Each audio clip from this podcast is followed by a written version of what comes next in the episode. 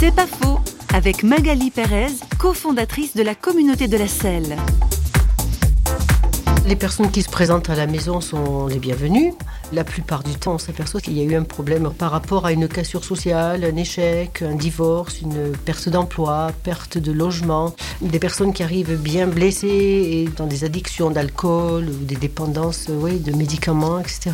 Certaines, par contre, viennent pour euh, le propos de cette communauté qui est d'essayer de mettre en pratique l'évangile, d'annoncer cette bonne nouvelle, que même si notre passé a été euh, meurtri, dur, euh, noir parfois et pas très honorable, on un Dieu d'amour qui peut nous relever, qui nous rend notre dignité humaine, qui nous rend notre force, notre joie, qui réactive notre flamme, celle pour laquelle chaque individu est appelé à vivre.